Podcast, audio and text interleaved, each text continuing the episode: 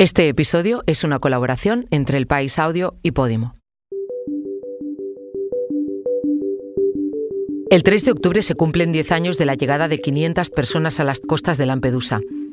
En el intento de alcanzar la costa murieron 368. Aquella imagen horrorizó al mundo y sacudió conciencias, pero diez años después la misma isla, con una población de 6.000 habitantes, ha recibido en pocos días a más de 12.000 personas sin poder darle salida.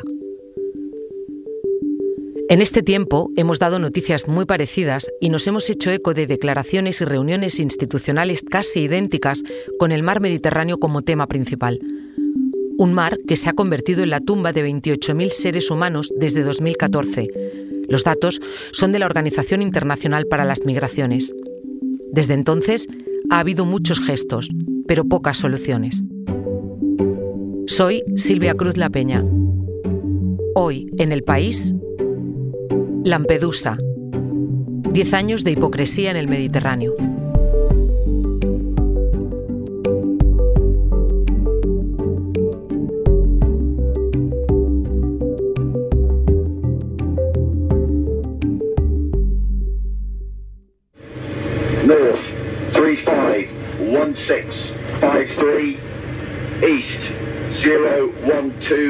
Era abril cuando escuché este aviso. Yo estaba en la cubierta del Astral, un barco de rescate de la ONG española Open Arms que ayuda a rescatar migrantes en el Mediterráneo desde 2015. El audio llegó a través de la radio y era de Frontex, la Agencia Europea de la Guardia de Fronteras y Costas, un organismo creado en 2004 para vigilar las fronteras de los estados de la Unión Europea y de los países asociados al Tratado Schengen. Su misión, entre otras, impedir entradas irregulares de personas en la Unión Europea.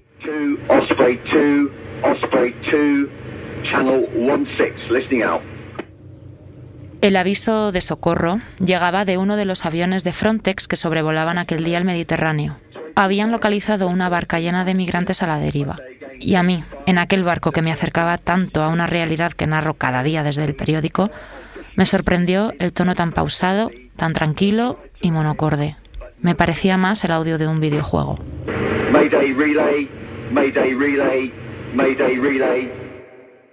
Nada que ver con la tensión y los nervios que llegaban casi a la vez, también por radio, desde un pesquero que se había encontrado la misma patera y se había acercado a socorrerla.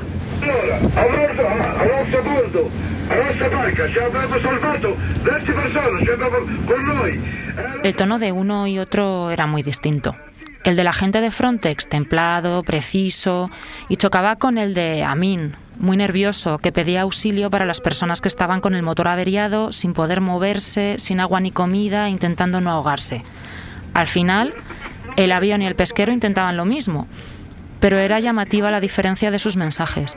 Uno desde el aire, a miles de metros de distancia, donde nada parece real y la barca solo es un puntito en el paisaje el otro desde el epicentro de la tragedia, oyendo de cerca los gritos de ayuda y el berrido de un bebé que recuerdo muy bien. La radio del astral escupía ambos mensajes a la vez, como en un bucle.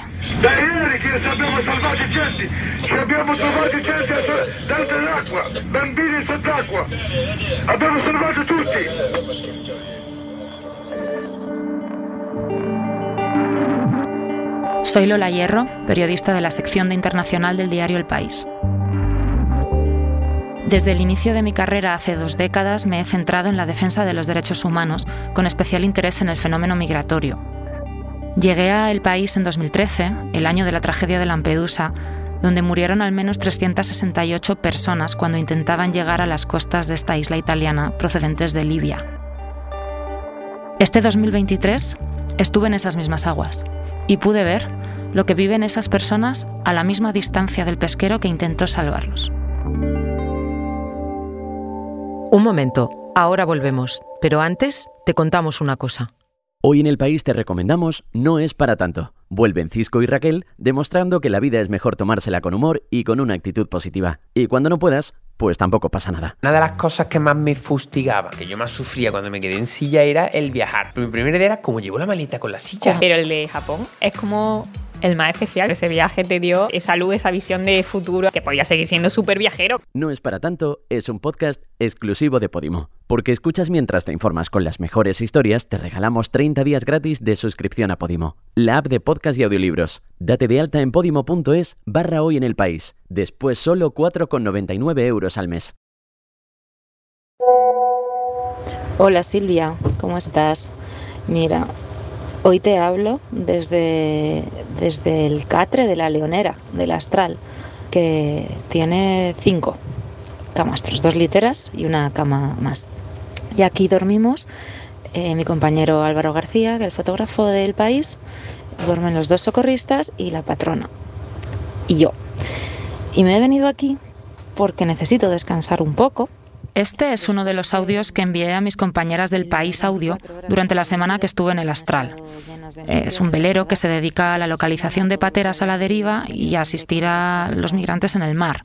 Les dan agua y comida y les guían a puertos si están perdidos o si no pueden navegar. Lo único que pueden hacer ellos es dar la voz de alarma para que la Guardia Costera Italiana u otro barco más grande de otra ONG los pueda embarcar y llevar a tierra firme, con la autorización del gobierno de turno porque el Astral, en principio, solo puede embarcar gente en casos de extrema urgencia.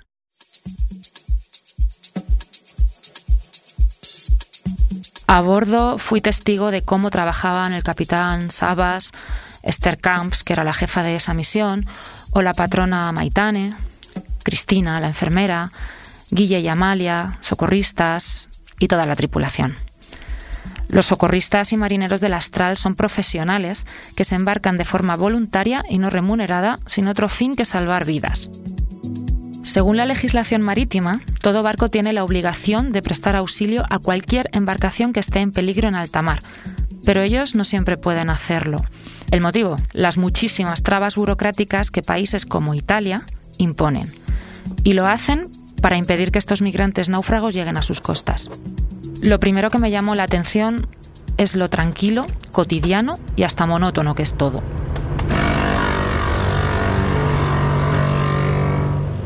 En el astral nadie se levanta cuando quiere, sino cuando puede, porque todos dependen de sus turnos de guardia. Siempre hay alguien despierto y siempre hay alguien descansando para luego estar fresco. A la tripulación le gusta llevarse el plato de comida al puesto de mando del capitán, donde están la radio y las personas de guardia, y de esa forma todo se hace en compañía. Chris es el cocinero del astral y es un chico que lleva todo el cuerpo cubierto de tatuajes y una persona tremendamente comprometida con su trabajo. Quizá el más importante, mantener la tripulación alimentada. Pensar que les voy a cocinar, porque lo improviso muchas veces. Eh, no soy una persona que se estructure en su vida. No, voy fluyendo y como voy fluyendo muchas veces me paro en la cocina y digo, uff, ¿qué voy a hacer hoy? Y si lo pensamos, es que no es un asunto menor. El barco debe tener comida siempre disponible y tiene que ser sana, nutritiva, dar opciones vegetarianas. En el tiempo que estuve, apenas repetimos de plato. Y Christopher siempre se curraba unos menús estupendos y variadísimos, con platos de horno, ensaladas, de todo.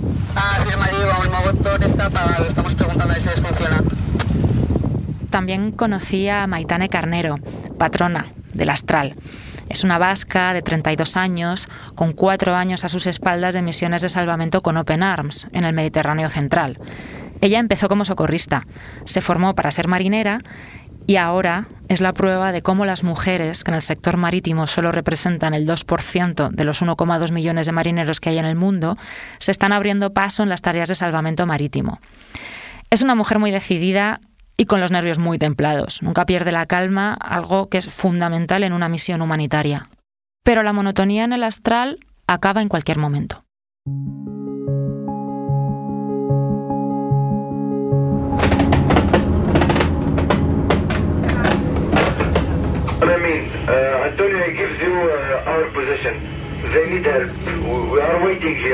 Escuchamos a Amin. La radio es el medio por el que llegan los avisos y siempre hay al menos dos personas pendientes las 24 horas del día y de la noche.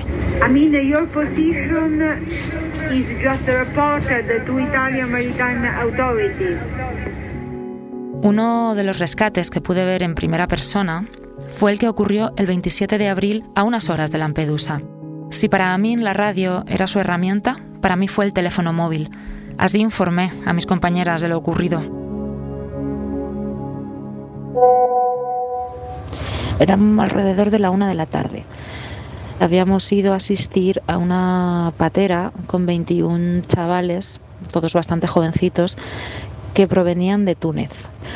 Entonces estaba en el agua la Zodiac de, del Astral y en ella iban los dos socorristas, Amalia y Guillermo, y también iba Maitane les habían repartido chalecos salvavidas y bueno, la cosa tranquila porque los chicos estaban en buen estado de salud, la patera estaba en aparente buen estado, no había indicios de que se fuese a romper ni nada así dramático, entonces bueno, estábamos ya haciendo tiempo hasta que la Guardia Costera italiana viniese a rescatarlos.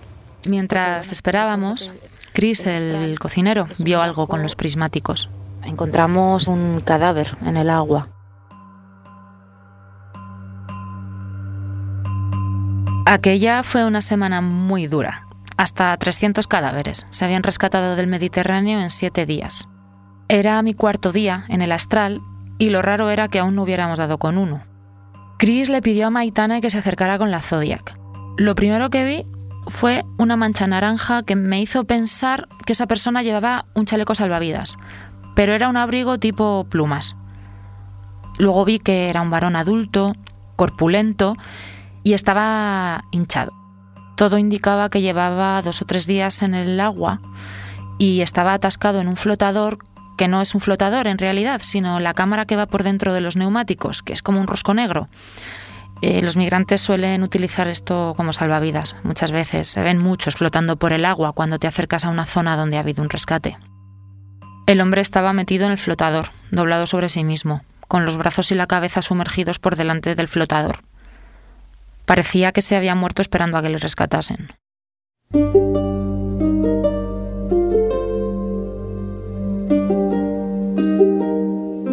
Había que sacarlo de allí, pero descubrí que no es algo tan sencillo porque no se puede coger un cadáver sin más y subirlo a tu barco.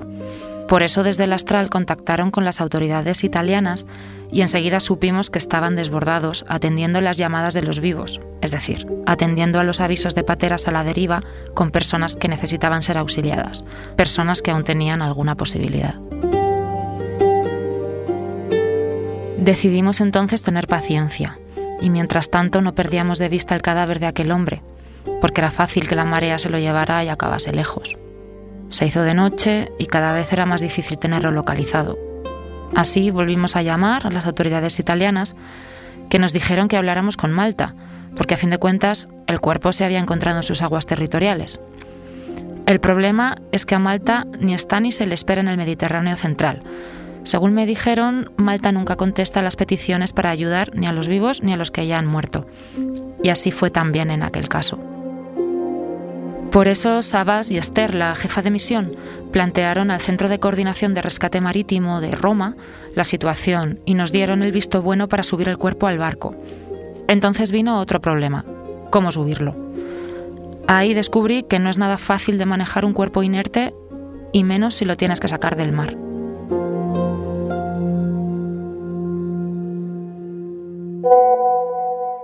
Este barco viene equipado con, con EPIs, con todo tipo de material necesario para una situación así, incluido un sudario, una mortaja para envolver los cadáveres. Y aquí, la verdad, eh, la operación fue un poco delicada. Lo izamos con ayuda de unos cabos y lo colocamos con cuidadito en la, en la popa del barco, en un extremo, a esperar a ver qué hacíamos con este hombre. Este hombre, dije en ese WhatsApp. Por la noche nos, nos dice la Guardia Costera Italiana que sí que vienen ya, que van a recoger a estos 21 chavales de Túnez que te contaba y, y también se llevaban al cadáver. Pero ¿cuál es nuestra sorpresa? Cuando ya por fin llega la Guardia Costera, les decimos, bueno, ¿y qué pasa con el cuerpo? Y nos dicen, no, no, ¿qué cuerpo? Ah, no, no, nosotros no tenemos noticia de esto. Y de verdad, o sea, ahora entiendo de dónde viene la, la frase esta de, de, que te carguen con el muerto o de pasarse el muerto, porque es que era literal esta situación. La noche había sido larguísima, porque la llegada de la Guardia Costera italiana fue ya muy de madrugada. Y yo ahí ya me fui a dormir algo, pero como no se llevaron el cadáver, Sabas decidió poner rumbo a Lampedusa, aún sin tener claro si íbamos a poder entregarlo allí. Así que estuvo navegando toda la noche, hasta que a eso de las siete y media de la mañana siguiente, cuando me desperté, me contó que durante la travesía le había llegado el permiso. Sí, sí, sí, capito. Eh, la prueba. recupera? Vale, firme aquí. Habla Sabas, el capitán del Astral, un marino griego que perteneció a las Fuerzas Armadas de su país y que tiene muchísima experiencia en el mar y en el salvamento humanitario. Sabas daba órdenes a la tripulación para atracar en el puerto de Lampedusa y se le oye gritando como si tal cosa. Pero lo cierto es que estaba cansado y muy preocupado por el fin del cadáver que transportábamos. Hemos llegado ya casi 24 horas después de haberlo encontrado por primera vez. A las 14.06, que es que lo he mirado, eh, se han llevado a este hombre. Este hombre, he vuelto a decir en WhatsApp. Han sido los, los propios tripulantes del Astral los que se han encargado de, de coger el, el cadáver y, y de traspasarlo, digamos, desde el puerto, o sea, perdón, desde el barco hasta la, hasta la misma bocana del puerto que estaban allí ya en tierra firme, digamos, en la bocana, pues estaban cuatro efectivos de la Guardia Costera, había una ambulancia con una doctora forense, entiendo, y también ha venido un poquito más tarde un coche de una funeraria con un empleado, ¿no? Entonces, bueno, ha, sido muy triste, la verdad, porque fíjate, este señor no sabemos quién es, nunca sabremos quién es. Informar sobre las muertes en el Mediterráneo es algo que te toca. Yo sabía que mi malestar no era especial. Por desgracia, no estaba ante una noticia nunca vista o oída, y entonces pensé en cómo debió ser cubrir aquel primer shock que supuso para el mundo Lampedusa.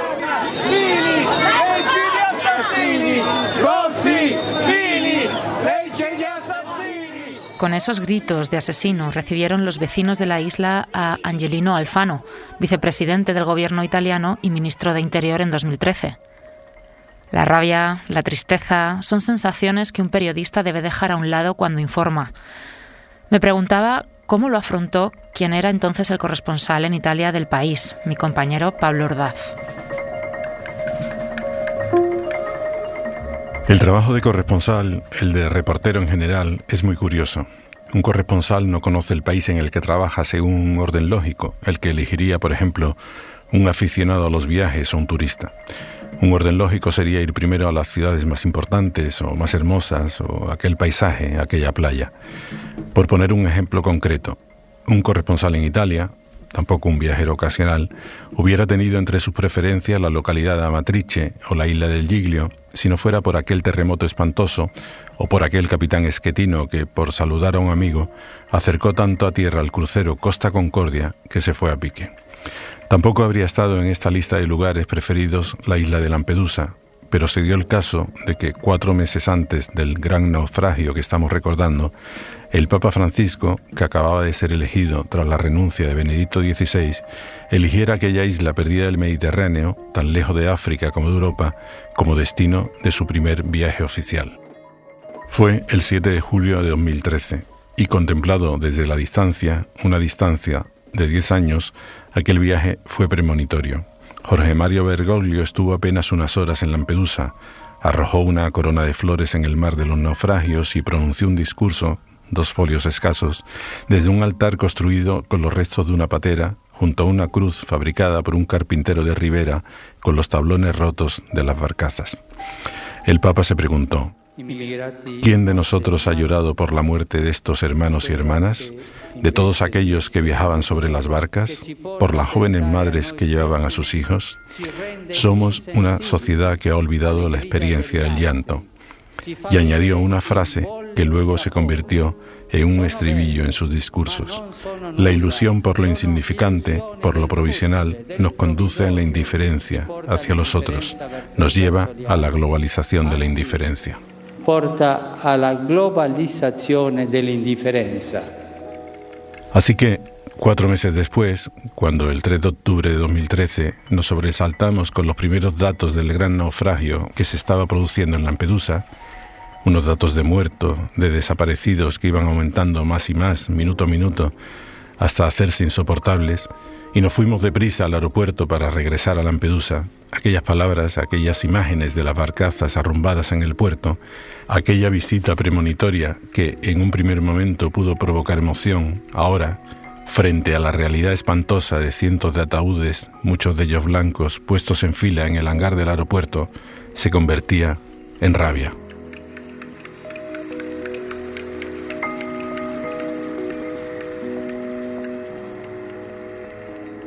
Un periodista, a la hora de escribir, de contar lo que está viendo, debe guardar cierta distancia, pero hay veces en las que resulta muy difícil. Y ya no solo por el drama humano visto tan de cerca, sino también, o sobre todo, por ciertas declaraciones, por ciertas actitudes de los políticos italianos y europeos que desfilaron por allí aquellos días. Lo que pudimos contemplar, lo que escuchamos aquellos primeros días de octubre en Lampedusa, podrían servir para engrosar un extenso tratado sobre el cinismo. No hay más que hacer memoria de alguno de los reportajes que escribimos para constatar que no estamos exagerando. Para empezar, muchos de los políticos se enfrentaron a aquel naufragio como si se hubiese tratado de una tragedia natural, algo absolutamente imposible de prever, un ciclón, un maremoto, pero nada más lejos de la realidad. Aún estaba fresca la tinta con la que la entonces alcaldesa de Lampedusa, Giussi Nicolini, había escrito una carta al primer ministro Enrico Letta. Le preguntaba, ¿cómo de grande tiene que ser el cementerio de mi isla? Y le pedía, venga aquí a mirar el horror a la cara, venga a contar los muertos conmigo. Italia, el gobierno de Italia, estaba más preocupado de acusar a la Unión Europea de eludir sus responsabilidades que de asumir las suyas. Y en la dirección contraria, la respuesta era parecida. Las palabras oficiales de solidaridad contrastaban con unas políticas que criminalizaban la inmigración hasta el extremo de que muchos náufragos contaron que varios barcos de pesca habían pasado a su lado y no le prestaron ayuda, contraviniendo las viejas leyes del mar, pero protegiéndose a sí mismo de posibles sanciones del gobierno.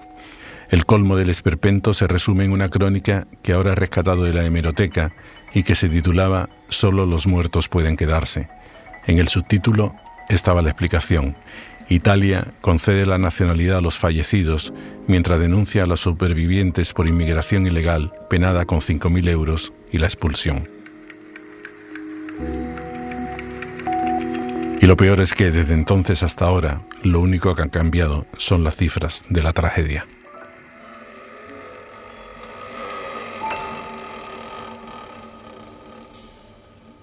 Solo las cifras han cambiado, dice Pablo, y los datos le dan la razón.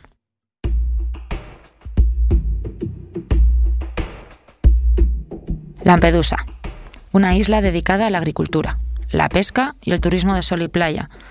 Quedó marcada como ese lugar de Europa que todos relacionan con las palabras crisis migratoria o emergencia migratoria o algo así. Pero esto no empieza en 2013, ni mucho menos. Para hacernos una idea del fenómeno hay que tener en cuenta que su centro de recepción de migrantes ha estado operando desde 1998. La isla es el punto europeo más cercano a las costas de Libia y de Túnez, así que al final no es de extrañar que tanta gente acabe llegando hasta aquí. Es una gran puerta de entrada a Europa. Pero desde entonces ha habido otras Lampedusas. La isla griega de Lesbos, por ejemplo, donde miles de personas malviven en centros de acogida que en realidad son prisiones.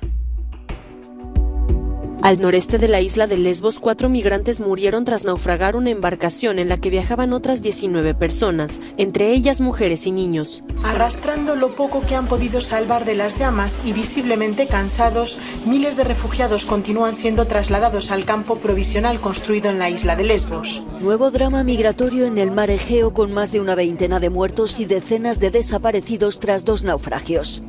La Guardia Costera Helénica prosigue las tareas de búsqueda y rescate en las islas de Lesbos y Cítera. España también ha estado en el punto de mira en estos años, pues las Islas Canarias están acostumbradas a recibir migrantes que llegan en condiciones extremas. Unos 62 inmigrantes han llegado a lo largo de este domingo a las costas españolas de las Islas Canarias en tres embarcaciones. La última Esta misma semana, el gobierno canario ha lanzado la voz de alarma sobre la inmigración y la asistencia de menores de edad no acompañados. El incremento de llegadas de cayucos y pateras desde agosto ha dejado 2.700 niños y niñas en acogida y esperan que el mes de octubre sea peor. Tiene razón Pablo Ordaz, efectivamente. Solo las cifras han cambiado en estos años. Por eso, la pregunta, 10 años después de la sacudida en Lampedusa, es clara. ¿Qué han hecho los gobiernos para evitarlo?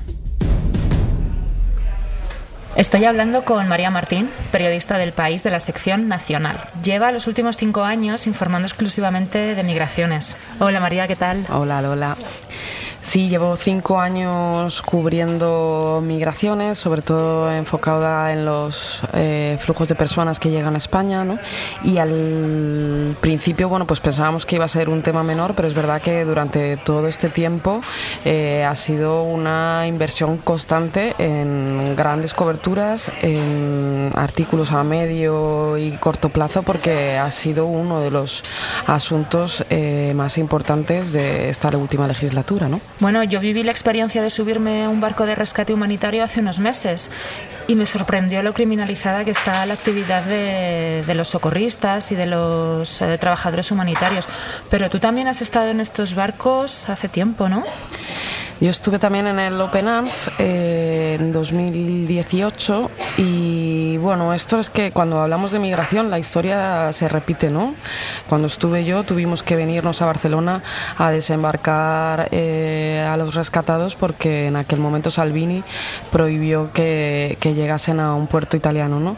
Entonces al final siempre es lo mismo eh, porque las recetas siguen siendo las mismas, ¿no? Con mayor o menor dureza, con un discurso u otro, pero no hay un planteamiento serio de, por qué eh, las personas tienen que salir de sus países y qué podemos hacer eh, no solo para evitar que salgan, sino para que no se jueguen la vida y que encuentren ese futuro, esa prosperidad y esa seguridad en sus propias casas. ¿no? Y hablando de recetas, a mí me llamó mucho la atención cuando estuve con Open Arms en el Mediterráneo cómo se perseguía a estas organizaciones, lo difícil que se les ponía el trabajo y luego todo lo que me contaron acerca de las nuevas medidas aprobadas por el gobierno de la primera ministra italiana, de Meloni, acerca de, bueno, de cómo interpretarles todavía más la, la labor que hacen. Esta gente de Open Arms me ha estado explicando hace poquito que por haber efectuado más de dos rescates seguidos han sufrido una retención en puerto como de más de 10 días y además tienen que pagar una multa Sí, a ver, eh, todo esto que está ocurriendo con las organizaciones humanitarias además depende mucho de la creatividad del gobernante de turno, porque lo que llamamos el, la ley del mar, ¿no? que son una serie de convenios, eh, obligan a quien esté observando una situación de peligro a rescatar. ¿No? Lo que pasa es que bueno, siempre echa la ley, echa la trampa, pues eh, hay varios gobiernos, España lo hizo en su momento también, buscando subterfugios a la ley para colocar esas trabas que hacen, eh, bueno, obstaculizan el trabajo de las ONGs porque ya se parte de una concepción que es estas ONGs causan un efecto llamada, ¿no? Y, y se se atribuye a unas organizaciones humanitarias el hecho de que haya miles de personas queriendo salir de sus países. Y luego nos encontramos con que con la última llegada de 12.000 personas en cuatro días a Lampedusa sale Meloni diciendo o pidiendo crear, como decía, establecer una, una flota naval en el Mediterráneo para impedir las entradas. Se parece bastante a la propuesta de Vox en su último programa electoral, ¿no? que era también crear un, un flanco de la Armada para, para evitarlo. Bueno, en el mar hay que rescatar y creo que es que esa no es la cuestión, ¿no? La cuestión es qué hacemos antes y qué hacemos después y todo tiene que ser acorde a las leyes y al respeto de los derechos humanos más, más básicos, ¿no? Pero fíjate, María, que esto de Meloni no es el único ejemplo ni de lejos, porque por una parte los muertos y los desaparecidos no cesan y sin embargo aquí la responsabilidad, que como digo, no solo de Italia, sino que la Unión Europea la deriva a países como Libia o Túnez.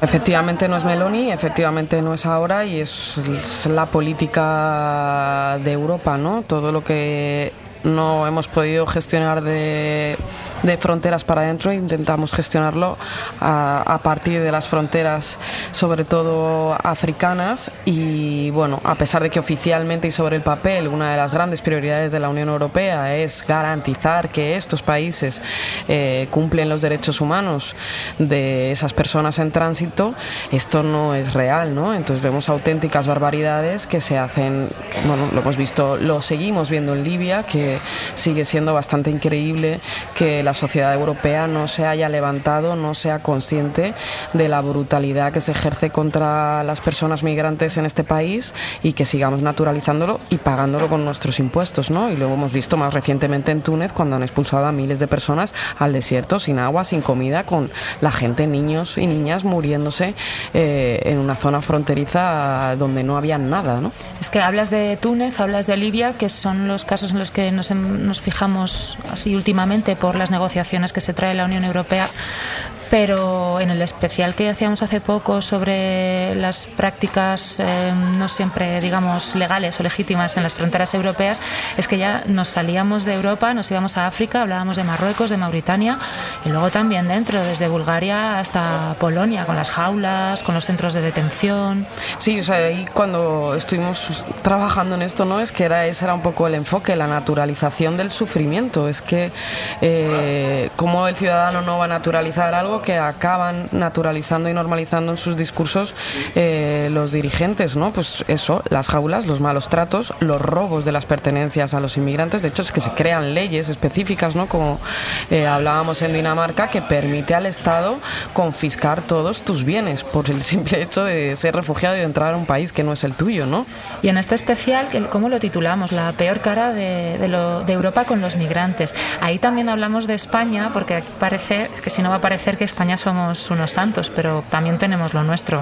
¿no? Tuvimos un debate con España porque no estamos, digamos, en el foco de violación de derechos humanos, pero claro, nosotros también tenemos lo nuestro. Eh, ha ocurrido durante años en los CIES y se ha incumplido la legislación y lo vemos, bueno, no todos los días, porque de hecho es una zona muy invisibilizada, pero Ceuta y Melilla es un gran limbo donde ocurren muchísimas violaciones eh, de los derechos humanos y de la ley, ¿no? Desde las devoluciones en caliente, como todo lo que no vemos y algo en lo que España además ha sido pionera y es un modelo que está exportando a la Unión Europea, y lo vemos ahora con Túnez, han sido estos acuerdos con terceros países para frenar la migración desde, desde esos lugares, sean de origen o sean de tránsito. ¿no?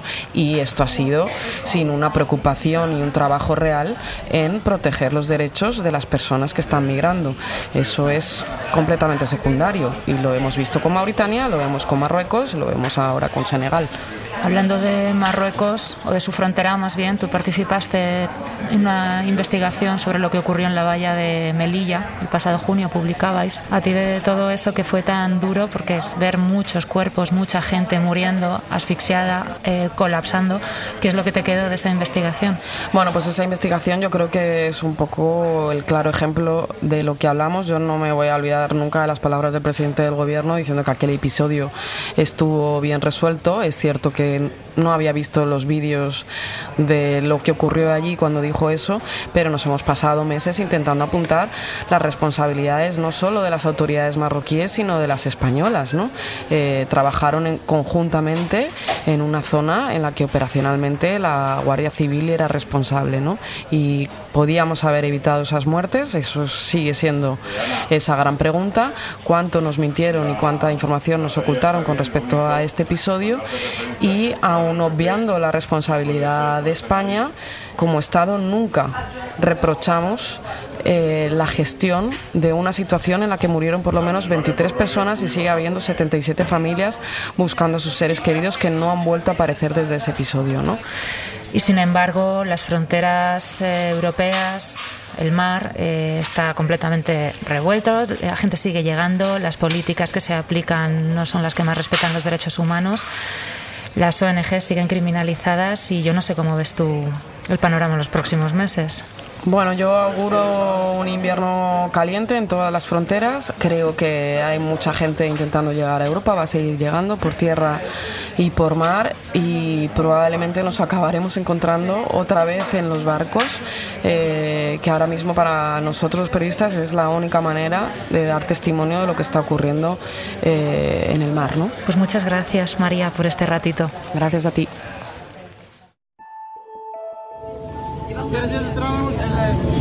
La rodilla.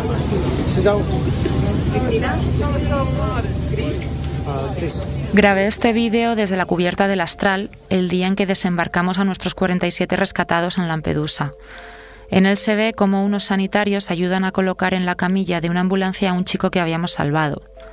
La enfermera del Astral, Cristina, le había puesto una vía con un calmante porque estaba muy dolorido debido a una luxación de la rodilla. Obviamente no podía caminar. Y lo que aún me tiene perpleja es cómo el chico consiguió mantenerse a flote en el agua cuando la patera se hundió y cómo logró también subir luego a la Zodiac de salvamento y al velero de Open Arms después. Debía dolerle muchísimo porque le intenté entrevistar y no pude porque el chico no podía casi ni hablar. Cuando estaba en el astral, las compañeras de audio me pidieron que grabara los sonidos de a bordo, las voces, los avisos, que hiciera entrevistas. Pero en uno de los audios que intercambiamos esos días, Silvia Cruz La Peña me preguntó por algo muy concreto. Hola Lola, he visto tu tweet eh, sobre el rescate último en el que habéis estado presentes y me preguntaba una cosa que es que, pues eso, ¿Qué es lo que dicen esas personas cuando las ayudan a salir, cuando las cogen y cuando consiguen meterlas en el barco? ¿Qué dicen? Hola Silvia. Pues, ¿qué dicen las personas cuando las subimos al barco recién rescatadas? Pues primero no dicen nada, porque llegan absolutamente exhaustas, hasta el punto de que les cuesta incluso caminar por la cubierta. Es como que se les deshacen las piernas. Pero luego ya, cuando toman conciencia de dónde están, te dan las gracias. Lo primero que hacen es dar las gracias y, y expresiones como que Dios te bendiga, gracias por salvarme la vida, estas cosas, ¿no? Y otra, otra pregunta que hacen es si estamos en Túnez. Entonces yo les digo que no, que estamos en Italia, porque el miedo de, todos estos rescatados es que les hayamos devuelto al sitio del que partieron, que es lo que no quieren por nada del mundo. Por nada del mundo. Si a mí ese algo me quedó claro, es eso, el miedo que le tienen al regreso. Les cuesta dinero y les cuesta la vida. Y el Mediterráneo es cada vez más peligroso. Se ha convertido en un cementerio de muertos, pero también de gente que no aparece. Desde 2013, cuando lo que pasó en Lampedusa conmovió al mundo, hemos dejado morir a 28.000 personas. Cada uno de ellos es una familia esperando, y muchas de ellas son familias que nunca han encontrado a su ser querido, que no saben si está vivo o está muerto.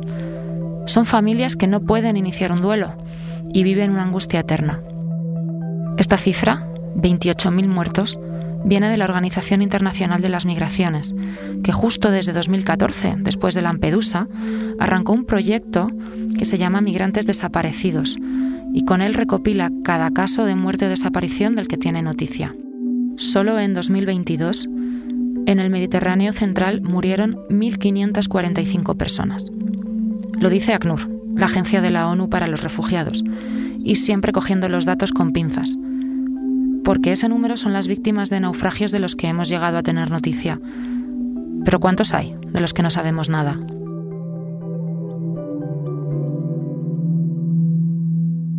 Hola Pepa. Hola Lola. Tú eras directora del Hoy por Hoy aquel 3 de octubre de 2013 y recuerdo el editorial que hiciste en tu programa al día siguiente. ¿Lo escuchamos? Vale. Muy buenos días. La vergüenza que causa Lampedusa no proviene de una catástrofe natural ni del curso irremediable de la historia. Viene de las leyes que hacen los hombres y las mujeres, que articulan los partidos y que luego votamos los ciudadanos de la muy democrática Europa. Las leyes que convierten en delincuente al italiano que socorre a un moribundo en el mar. Las leyes que expulsan del sistema a los sin papeles como si su desaparición administrativa los borrara de la faz de la tierra. Las leyes que nos atrincheran como si eso fuera posible detrás de los despojos del estado de bienestar. Las leyes que permiten a un kiwi o a una papaya viajar, cruzar el planeta, la Tierra, para que lo desayunemos aquí. Son las mismas leyes que impidieron ayer a 500 personas, hambrientas y asustadas, cruzar los 200 kilómetros que separan Libia de Italia. Una vergüenza, como acertó a describir al instante el Papa Francisco. El problema es complejo, es verdad, pero la complejidad no nos exime de la responsabilidad de intentar aliviarlo. Los europeos no necesitamos levantar muros para proteger nuestro mundo pequeño y agónico. Ese muro se está levantando en el Mediterráneo con los cuerpos sin vida de los que huyen del hambre y de la guerra. Y a este paso, un buen día emergerá sobre las aguas. Hoy son tantos los muertos a la vez que nos conmueven hasta las lágrimas. Mañana, cuando siga el goteo, cuando mueran de uno a uno o de tres en tres, todos, nosotros también, volveremos a lo nuestro. Uf, qué vergüenza da, ¿verdad? A mí siempre, siempre, siempre lo que más... La imagen que, me viene a la cabeza cuando, cuando hablamos de, estos naufragios, de estas llegadas, son los que no contamos. Yo me, me he empeñado siempre en los textos en poner al menos, al menos, porque cuántos de ellos no serán ni siquiera noticia. Lo titulaste Hipocresía con Lampedusa. Y aquí seguimos.